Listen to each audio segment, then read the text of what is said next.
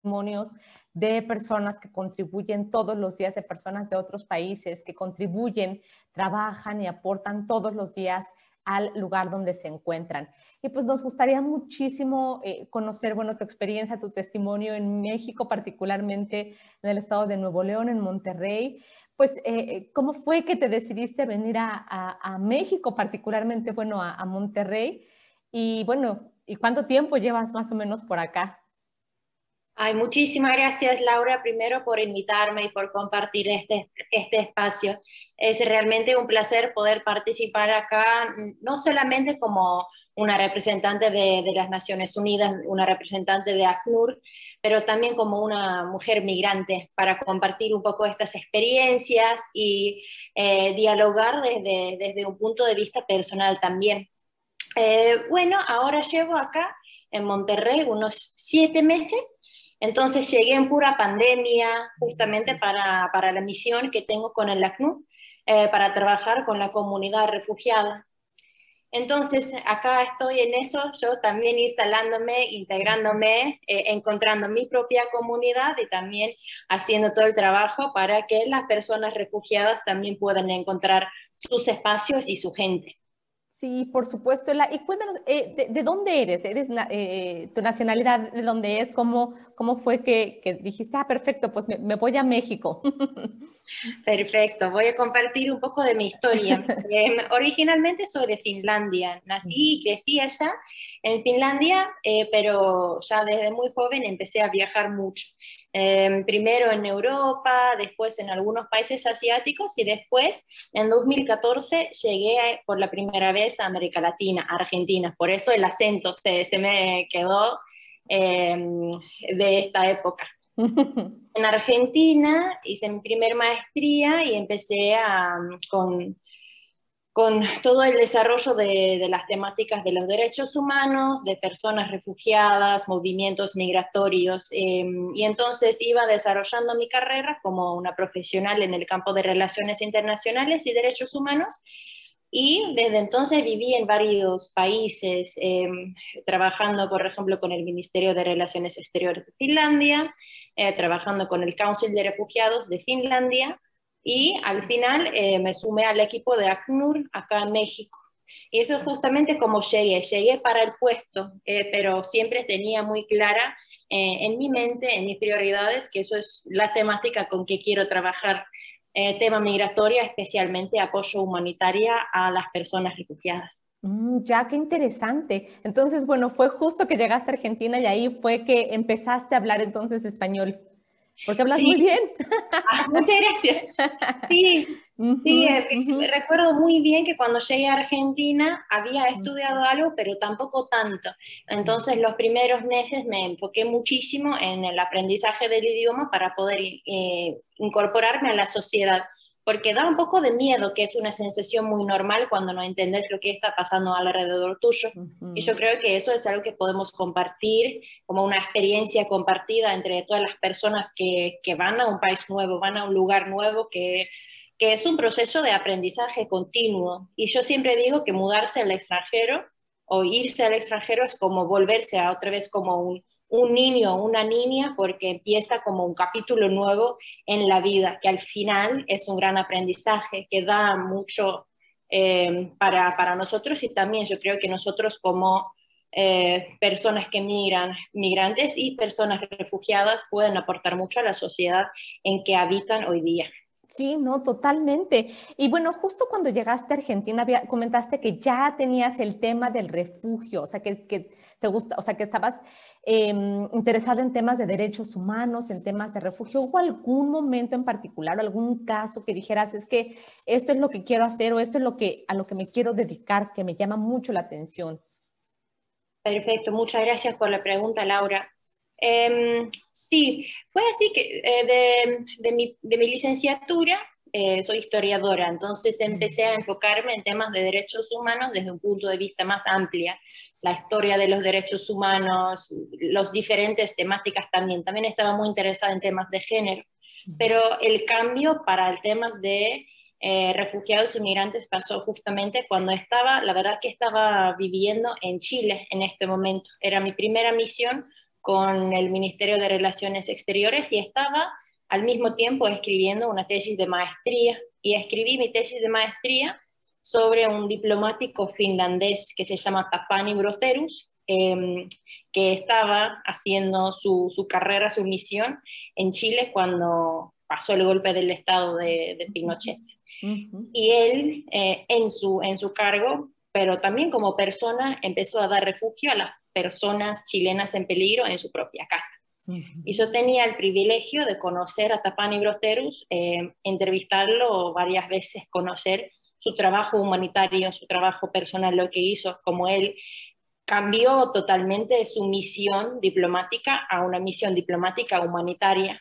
Y eso fue el punto de comienzo para la política eh, de personas refugiadas en Finlandia desde varios puntos de vista, porque los chilenos que llegaron a Finlandia en 1973 fueron uno de los primeros refugiados que llegaron. Había algunas personas de Rusia, por ejemplo, que habían cruzado em, por, la cercanía, por la frontera, por, la historia que tenemos, pero era la primera vez en la historia del país que llegó gente de tan lejos. Y con, El, em, con, con, el mandato de que tenemos que dar refugio a personas que están, están huyendo por, por su vida, ¿no?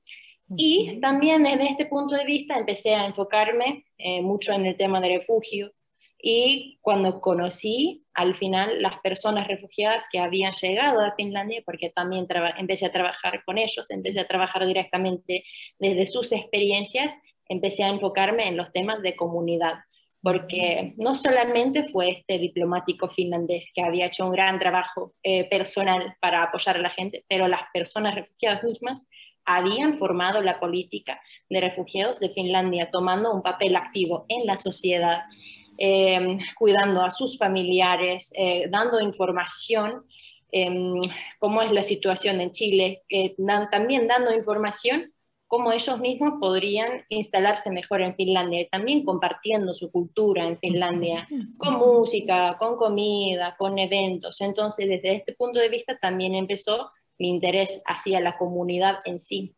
Sí, ¿no? Y qué interesante, o sea, qué interesante ese acercamiento de personas chilenas que, que se fueron a Finlandia, como dices, de, tan lejos, ¿no? O sea, eh, eh, completamente alejado y que seguramente en esta experiencia tuya de haberles ayudado y de haber estado eh, de cerca con la comunidad, ver también este trabajo y esta parte de adaptación, que creo que estos procesos de adaptación en muchas ocasiones pueden resultar no ser siempre tan sencillos, lo dijiste al principio por un tema de idioma, la comunicación es vital y si, eh, bueno, eh, hablaban las personas o hablan eh, español y bueno, irse a un país donde se habla otro idioma, pues es complicado. Y en esta parte de la adaptación, Ela, particularmente y personalmente a ti, ¿qué ha sido lo que más te ha costado trabajo en términos de adaptación para em, en, Monterrey? Gracias, Laura. Em, sí, totalmente el proceso de adaptación es, siempre, es siempre un proceso que toma su tiempo. Y yo diría que en este proceso, personalmente, lo más difícil para mí fue el proceso de construir redes de apoyo y una vida social, especialmente porque estamos viviendo en un contexto de pandemia. Entonces, cuando una persona extranjera llega a un país nuevo, eh, la pregunta es, bueno, ¿cómo hago amigos? ¿Cómo encuentro gente con que tiene los, los mismos intereses, más o menos que yo? Y cuando los espacios están cerrados, se vuelve aún más desafiante.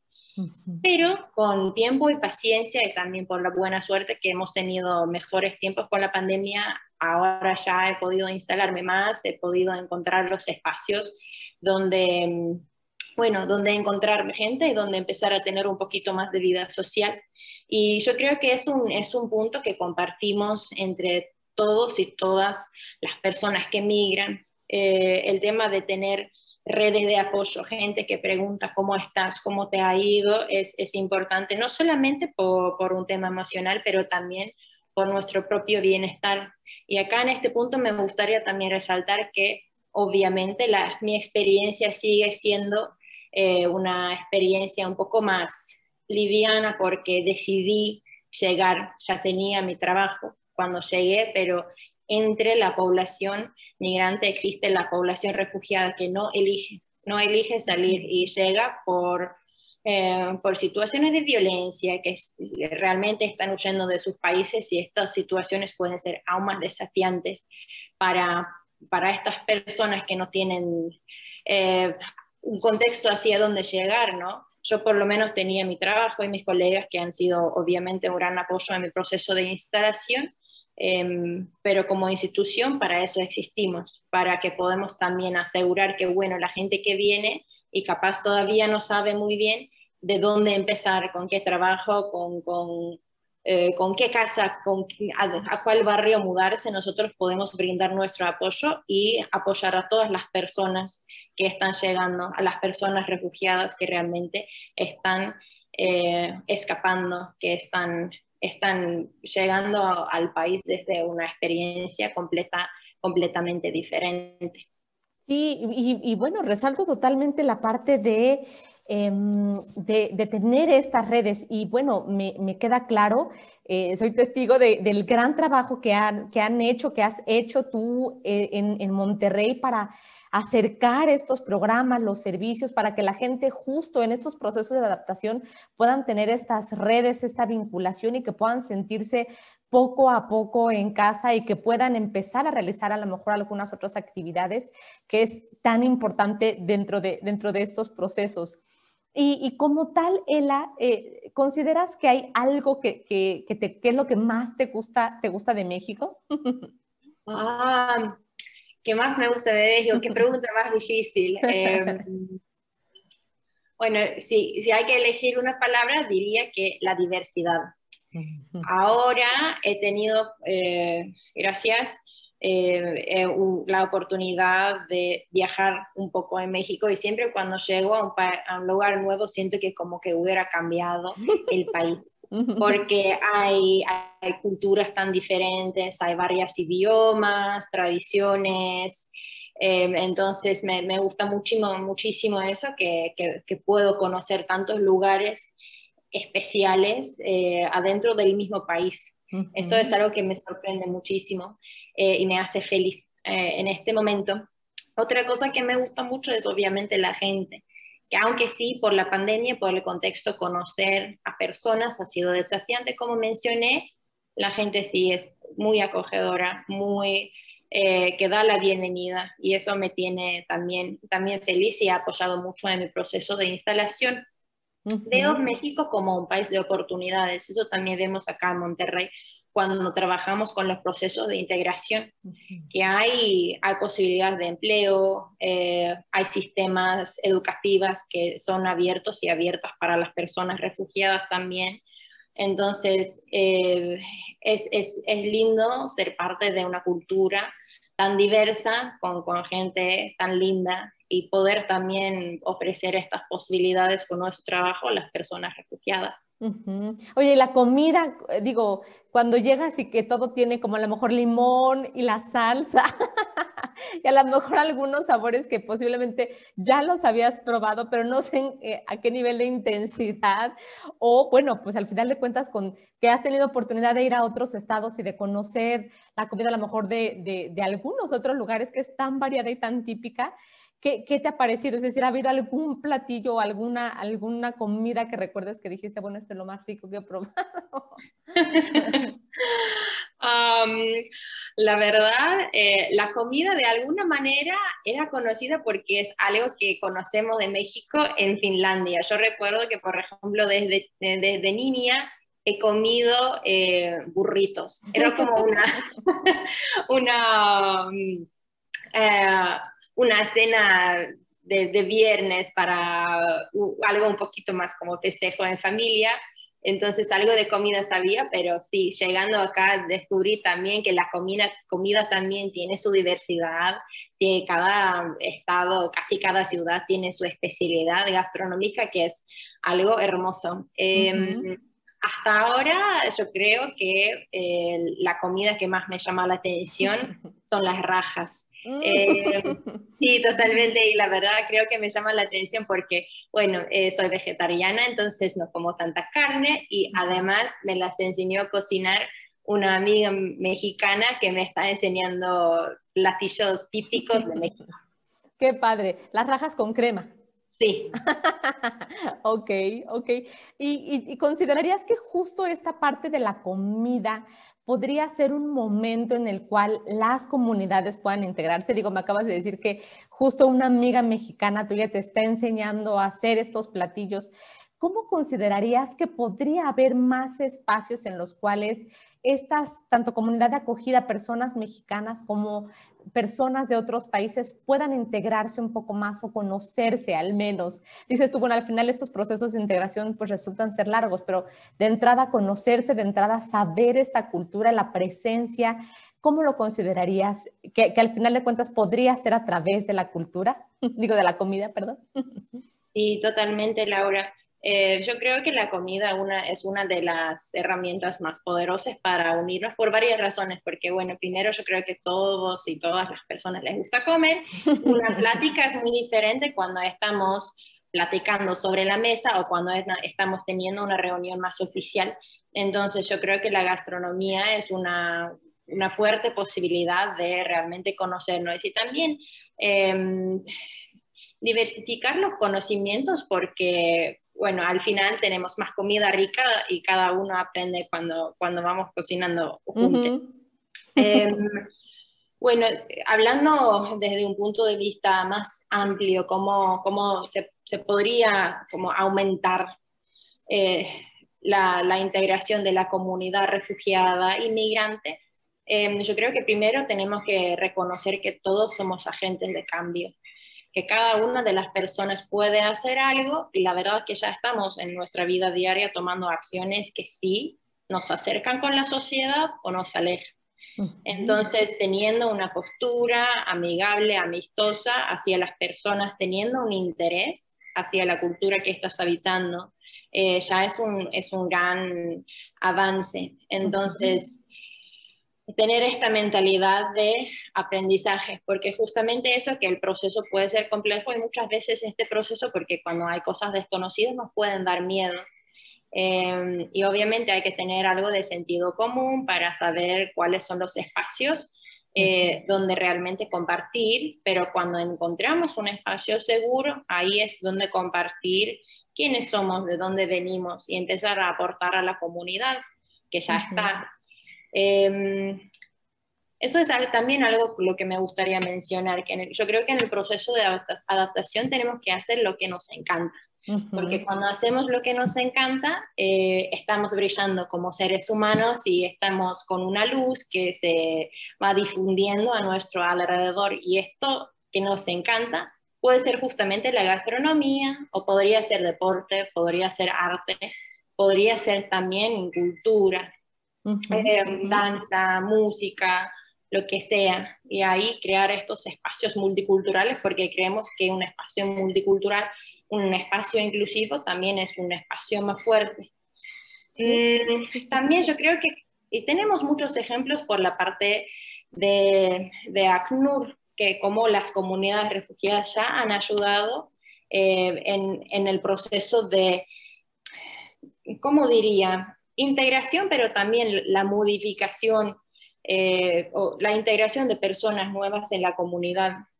Es justamente cuando hablamos, por ejemplo, de comunicación.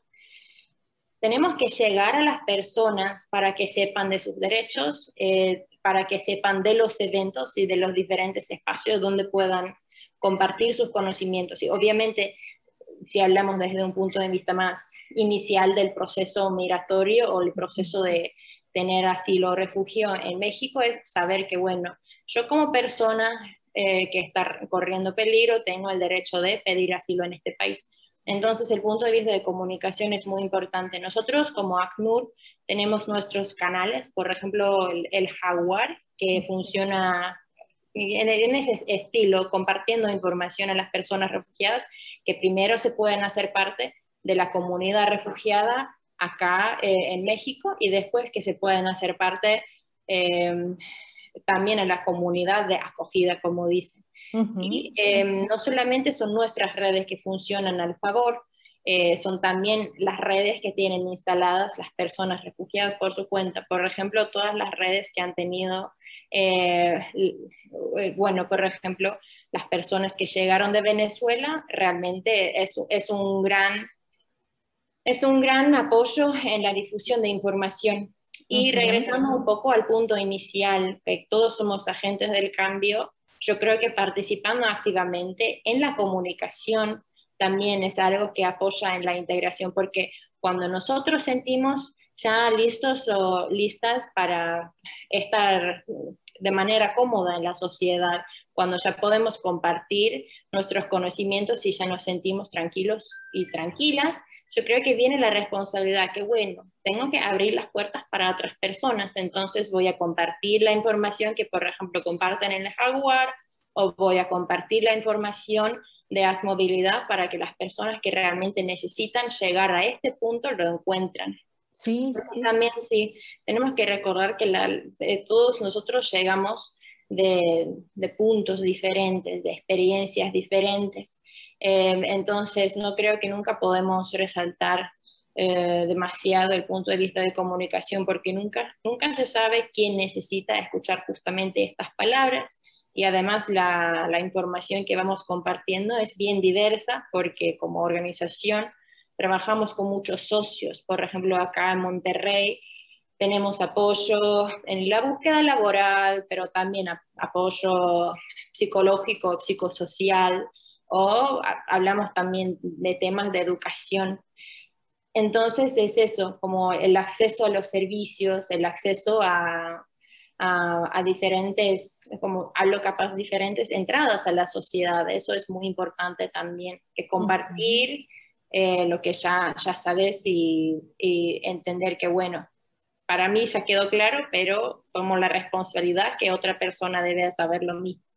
Sí, no, totalmente. Y me quedo justo con la parte que comentas de que somos de, los actores de cambio, es decir, que cada persona puede realizar acciones por, para mejorar su entorno definitivamente y la importancia también de generar estas otras redes de vinculación con otros actores que también permitan fortalecer el trabajo que llevamos a cabo, tanto desde sociedad civil como por supuesto de organismos internacionales, con, con este objetivo que es obviamente que las personas, bueno, pues puedan acceder a estos derechos y estos servicios. Definitivamente me quedo con, con esta frase. Y para, para aquellas personas en que seguramente están llegando al, al, Estado, que están llegando ahí con ustedes a Monterrey y a varias partes del, del país que están llegando y que en muchas ocasiones pueden sentir esa angustia o esa desesperación por encontrarse en un lugar ajeno, en un lugar distinto, porque las condiciones pues también pueden ser adversas. ¿Qué, recomendación les podrías dar para que, obviamente, bueno, pues poco a poco puedan empezar a sentirse un poco mejor? Claro, muchas gracias por la pregunta, Laura. Em, yo diría que el primer paso es acercarse con las organizaciones que trabajan con este tema, por ejemplo, el ACNUR y también con COMAR y también con las organizaciones que apoyan a personas migrantes y refugiadas y ahí empezar a eh, investigar eh, y, no solamente investigar, pero aprovechar de toda la información que ya existe, porque hay mucha información de cómo, por ejemplo, son los procesos legales, cómo es pedir asilo en México, eh, también de todo el trabajo que hace el ACNUR y qué hacen los socios, porque como ya hemos mencionado, ACNUR trabaja con varios socios que tienen especiales, especialidades diferentes. Por ejemplo, una persona que viene capaz podría tener una condición médica y nosotros trabajamos con Médicos Sin Fronteras. Entonces podemos apoyar desde este punto de vista. Sí, el primer paso es eso, saber un poco eh, a dónde llegamos, eh, a, dónde llegaron y saber las organizaciones que apoyan eh, con todo este proceso. Sí, porque entendemos bien que las personas vienen de situaciones muy diferentes y capaz hay como mm, una, una imagen así un poco equivocada de cómo son las personas refugiadas o cómo son las personas migrantes, porque es un movimiento que va, va cambiando todo el, todo el tiempo.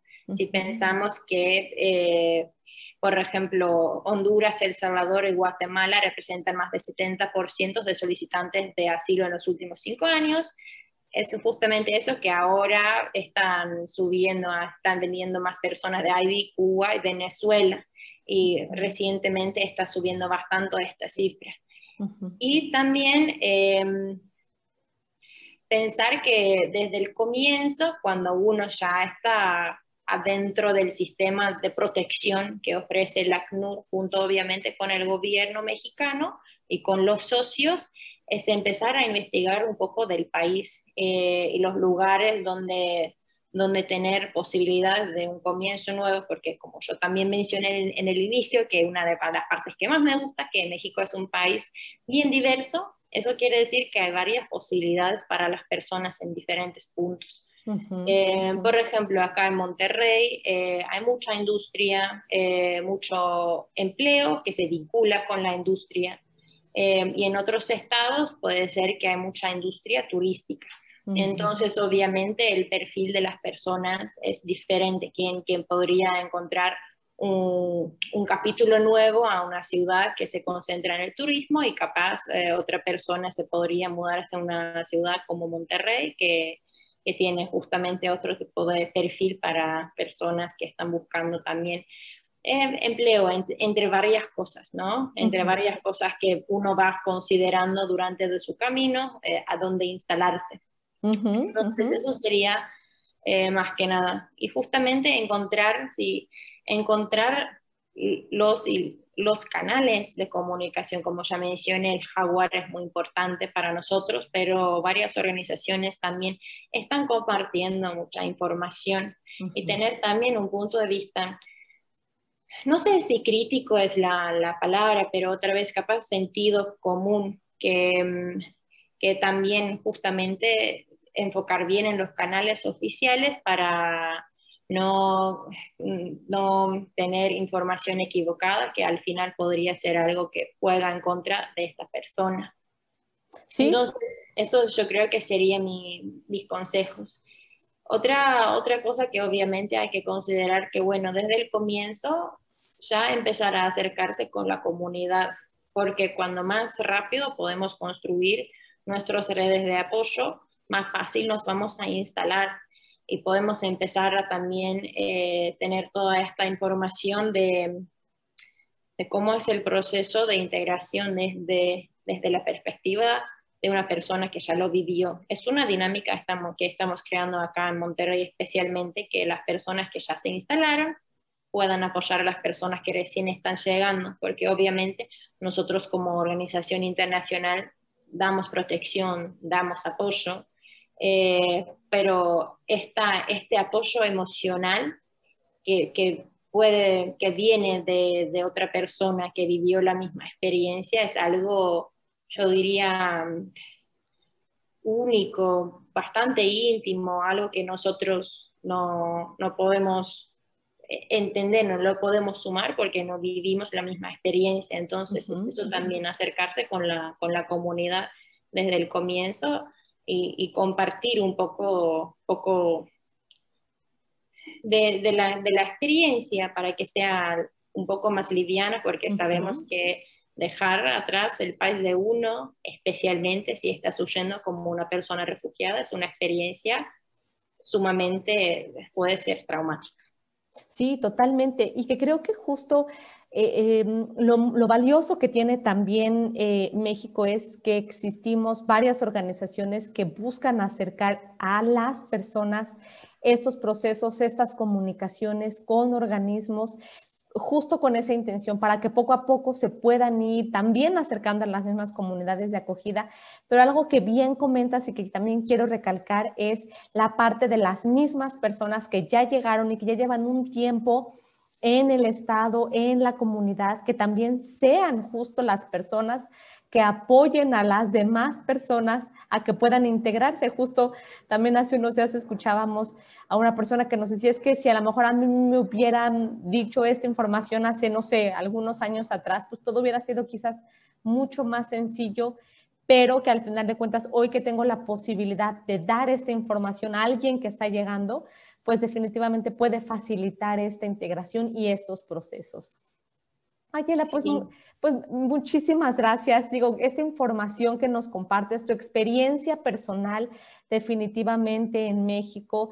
Es muy enriquecedora saber, por supuesto, que pues todos los días trabajas para mejorar la calidad de vida de las personas refugiadas, particularmente en Monterrey. Gracias también por compartirnos estos medios de comunicación y con Fiel Jaguar para que las personas pues también estén muy alertas de a dónde buscan información, a dónde acuden, porque eh, sabemos que ahora con la pandemia también ha habido mucha desinformación. Entonces, qué bueno que puntualizas también en esta parte de información formal, puntual, estos medios de comunicación muy importantes. Y pues, sin, sin más, definitivamente agradecerte por, por, tu tiempo. Qué bueno que estás aquí en México, que el día de hoy este, tenemos la, la, oportunidad de que estés aquí, de que contribuyas. Y pues, sin más, muchísimas gracias. Agradecerte por tu valioso tiempo, Ela. No, muchísimas gracias, Laura, por invitarme esta charla sumamente importante. Es importante que podemos estar acá compartiendo también porque desde el punto de vista de ACNUR de las Naciones Unidas siempre estamos construyendo y fortaleciendo estas redes entre varios actores porque creemos que la solución a estas situaciones desafiantes realmente viene de la colaboración, colaboración entre varias organizaciones diferentes, con nuestros socios, con, nuestro, eh, con los gobiernos y también obviamente con las personas refugiadas. Entonces, eh, por mi parte es agradecer por el tiempo, por el espacio, por, por, la conversación interesante y ojalá que haya podido compartir lo más relevante para las personas que nos escuchan. Em, me gustaría una vez más resaltar a este punto que no duden en contactarnos, no duden en contactar al ACNUR. Si sos una persona extranjera, te, eh, te, encuentras acá en México, tenemos varios canales, por ejemplo, lo que mencioné, confiar en el jaguar es uno, pueden mandar un, un mensaje directamente a nuestro inbox, nos pueden contactar eh, también vía nuestra página web o por correo o por telefónica, eh, de vía telefónica. Entonces no duden en contactarnos, acá estamos justamente para ustedes, para que podamos pensar cómo ustedes, personas refugiadas, pueden empezar una vida nueva acá en México. Sí, definitivamente. Y afortunadamente, bueno, justo hay un gran papel y un gran trabajo que ustedes están haciendo allá en el estado de Nuevo León y que definitivamente es, es, muy bueno saber que, que, ustedes se encuentran allá y por supuesto de todos los demás actores eh, a nivel nacional. Pues muchísimas gracias nuevamente, Ela, por este tiempo y pues nos, nos vemos y nos escuchamos muy pronto. Seguramente. Muchísimas gracias, Laura, y gracias a todas las personas que nos están acompañando. gracias.